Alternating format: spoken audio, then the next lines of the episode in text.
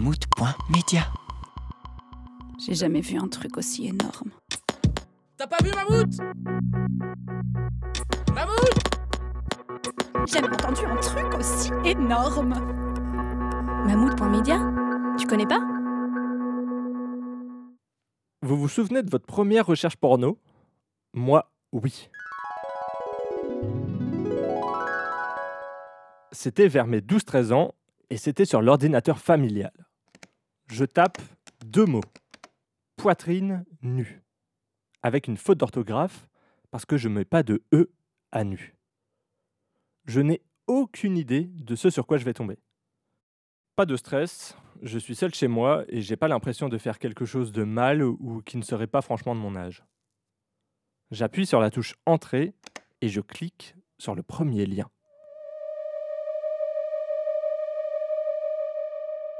Là, on me demande si j'ai 18 ans. À ce moment-là, je sais pas qu'il y a un univers réservé aux personnes majeures. Non, j'ai pas 18 ans. Mais pour le site, aujourd'hui, oui, j'ai 18 ans. Je me retrouve face à des dizaines de photos. C'est la première fois que je vois des êtres humains dans des positions pareilles. Je fais défiler, je regarde. Je suis pas dégoûté, mais je suis pas choqué non plus. En fin de compte, cette recherche ne me fait ni chaud ni froid. Enfin, plus chaud que froid quand même. Je ferme la fenêtre, je quitte l'ordinateur et je continue ma vie. À cette époque, ma vie, c'est une vie de garçon de 13 ans qui voit ses potes, qui joue à la PlayStation avec eux et qui passe des heures sur le mode multijoueur de Call of Duty. Mon objectif de l'époque, c'est de passer les prestiges en ligne et d'avoir un bon ratio victoire-défaite.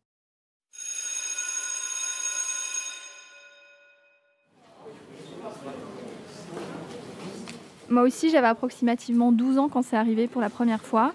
J'étais assise à côté d'un garçon en classe. Durant la pause, comme d'habitude, ça chahutait un petit peu. J'y faisais pas trop attention. Il était occupé à rigoler avec ses potes. Tout d'un coup, il m'a tendu son téléphone en me disant de regarder. J'ai baissé les yeux sur l'écran et là, des images de deux femmes nues défilaient sans bruit. Je ne le savais pas encore, mais c'était la première fois que je regardais un film porno. Sur le moment, je n'ai pas compris. Pourquoi est-ce qu'elle faisait ça? Pourquoi est-ce qu'il avait cette vidéo?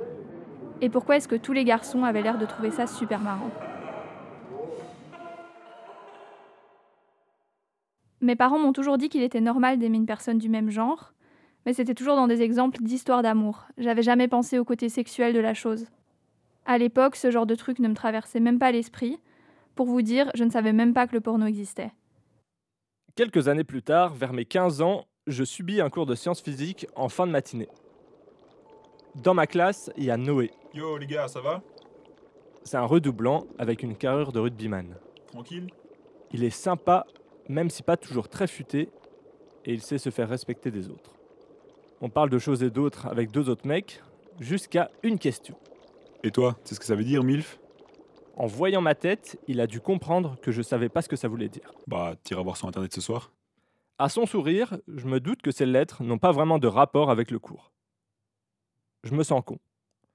J'ai l'impression de passer à côté de quelque chose d'important. En rentrant chez moi après cette journée de dur labeur, j'emprunte l'ordinateur portable de mes parents. Je tape ces quatre lettres sur Internet. Mais je fais quand même gaffe à ce que mes parents ne me voient pas, on sait jamais. Une menace a été détectée. Je découvre donc à ce moment-là les Mother I Like to Fuck.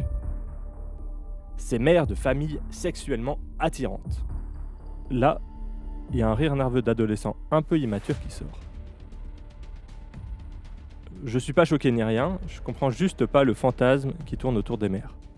J'espère que personne n'a fantasmé sur la mienne. J'apprendrai plus tard que MILF est l'une des rubriques les plus consultées sur les sites porno. Désormais, je connais davantage de termes de grands comme si connaître un ensemble de termes se rapportant à la pornographie était un symbole de virilité. Et au final, Noé, il n'en a plus jamais reparlé.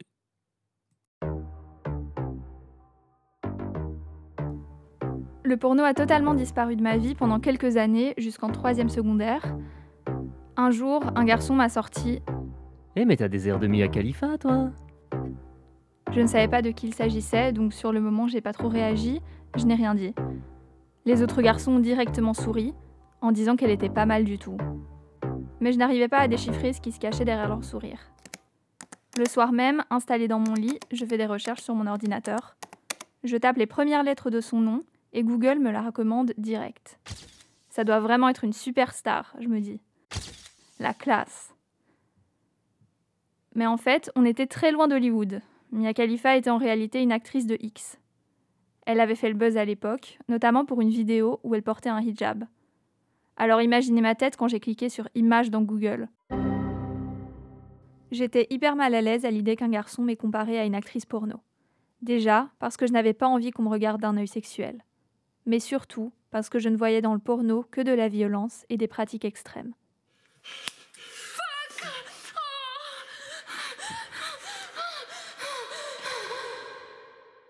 J'ai finalement commencé à regarder du porno lorsque j'avais 16 ans. Ma curiosité était plus forte que tout, et après avoir un peu cherché, j'ai trouvé du contenu qui me plaisait. C'est comme ça que j'ai découvert que dans le porno, il y en avait pour tous les goûts. Cachée dans mon lit ce soir-là, j'étais terrifiée à l'idée que quelqu'un découvre ce que je faisais. Donc pour être sûre de ne pas être découverte, j'avais mis le son de mes écouteurs au minimum. J'avais vérifié des dizaines de fois que les onglets de navigation privée étaient bien fermés et j'avais même supprimé mon historique au cas où. Cette peur m'a suivie durant des années, mais j'ai tout de même continué à en regarder régulièrement. La vie suit paisiblement son cours et je découvre la pratique sacrée, la masturbation. Au début, ça m'intrigue. Je sais pas si je m'y prends bien en fait. Je sais pas comment m'y prendre. La notice est pas fournie avec.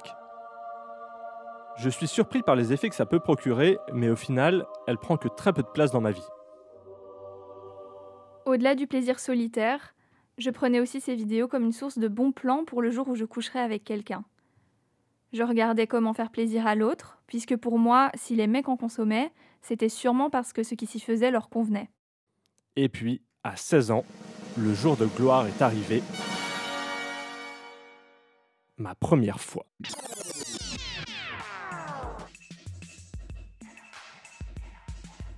Avec les vidéos, je pensais que ça allait être un truc de malade.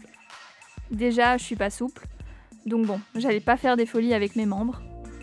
Puis j'étais pas hyper à l'aise parce que j'avais peur d'avoir mal. J'ai dû me battre contre ma pudeur. J'ai galéré à enfiler mon préservatif. C'est drôle parce que dans le porno, tu vois rarement des gars enfiler des préservatifs. Et tu vois rarement des préservatifs tout court d'ailleurs. On a fait dans le classique. Je me suis fait mal au genou en changeant de position. J'ai compris que non, dans la réalité, ça ne durait pas des heures, qu'on hurlait pas comme des cerfs en rute et qu'on ne se contorsionnait pas dans tous les sens. Surtout la première fois. C'était tout de même très cool, mais je manquais clairement de confiance en moi.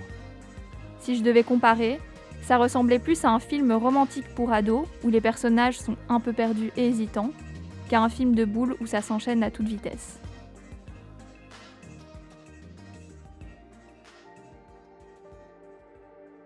Aujourd'hui, ma consommation de porno est régressive.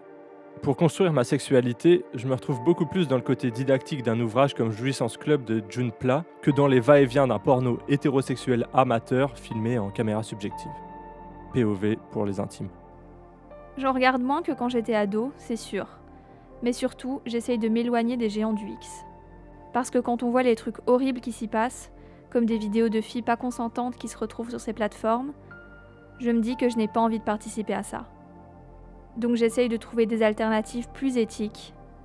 Ces initiatives sont souvent lancées par des femmes. Les contrats y sont plus clairs, on a vraiment une déontologie qui est respectée, et il y a plus de diversité. J'aime beaucoup Vox, par exemple, qui propose des podcasts porno et féministes.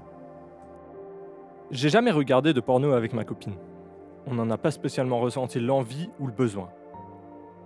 Mais j'en consomme tout de même seul, de manière occasionnelle, quand on est éloigné, car on ne fait pas nos études dans la même ville.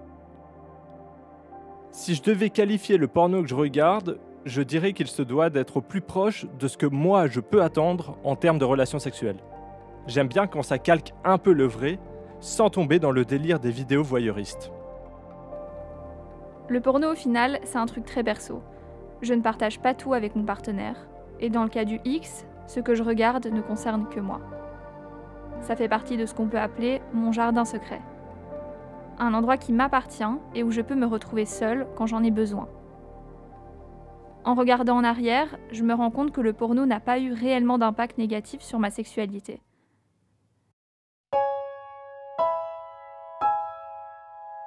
Un podcast réalisé par Shirin et Zoran. Basé sur des faits réels. Ou presque.